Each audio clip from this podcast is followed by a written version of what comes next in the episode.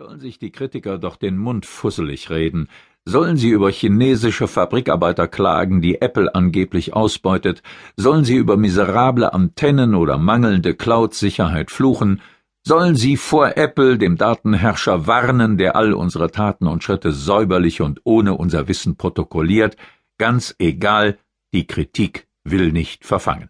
Apple bleibt Apple, unangefochten. Denn wer Apple kauft, kauft nicht nur ein teures Produkt, im Lieferumfang enthalten ist auch eine Gesinnung. Und die scheint viele blind zu machen. Es ist die vielleicht letzte gültige Großideologie der Gegenwart, im Anspruch ebenso total wie die Ideologien des 20. Jahrhunderts und mitunter genauso totalitär und herrschsüchtig. Think different. Sei ein anderer. Verändere dich, verändere die Welt. Mit diesem unbescheidenen Appell trat Apple 1997 an, sich selbst und auch den ganzen Rest neu zu erfinden. Im dazugehörigen Werbefilm berief sich der Konzern gleich auf eine ganze Phalanx von Weltumwälzern, auf Einstein, Edison, Gandhi, Lennon, Picasso und viele andere Rebellen und Genies.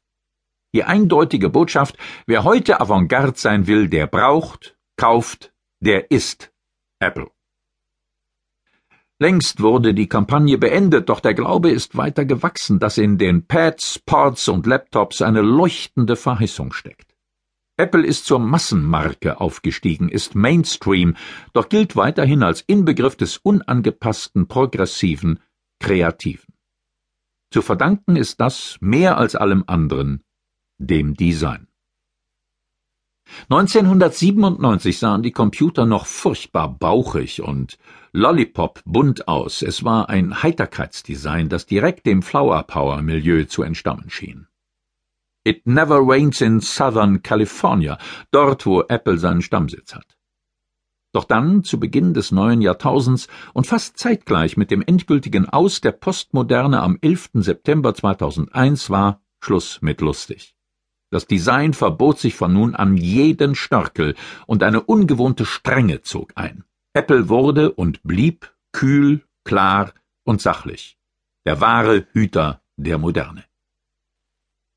Heute liefert sich der Konzern mit dem Konkurrenten Samsung eine Gerichtsschlacht darüber, wer diese neue Sachlichkeit erfunden hat.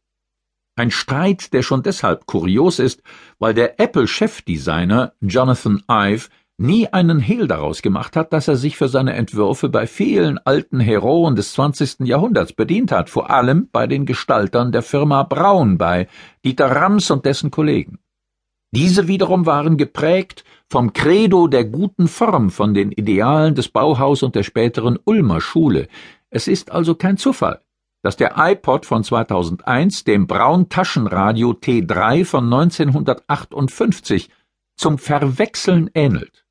Und es ist kein Zufall, dass Apple zusammen mit den Formen auch die darin bewahrten Träume zu nutzen versteht. Es sind die Träume von Gerechtigkeit und Gleichheit, von einer Welt, in der die Technik siegt und das Leben für alle besser macht. Erst das Bauhaus überwand das 19. Jahrhundert, diese verwirrende Zeit, in der niemand mehr wusste, in welchem Stil die Zukunft gestaltet werden sollte.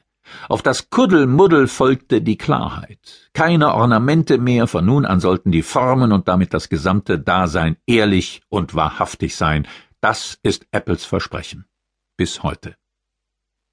So wie das Bauhaus den Menschen und seine Grundbedürfnisse in den Mittelpunkt stellte, so hat auch Apple den Expertencomputer abgeschafft und die alte Unübersichtlichkeit verbannt.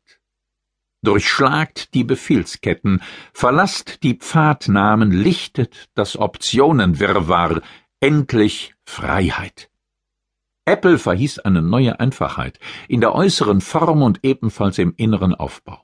So wie die Avantgarden von einst versprachen Steve Jobs und seine Mitstreiter eine Revolution des Geistes, eben das andere Denken.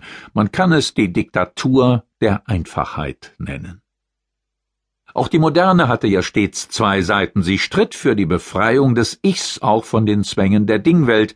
Alles sollte leicht und beweglich, transparent und entmaterialisiert werden, genau wie es Apple heute vorführt. Doch galt dieser Anspruch unterschiedslos für alle Ichs, die ganze Welt sollte befreit werden.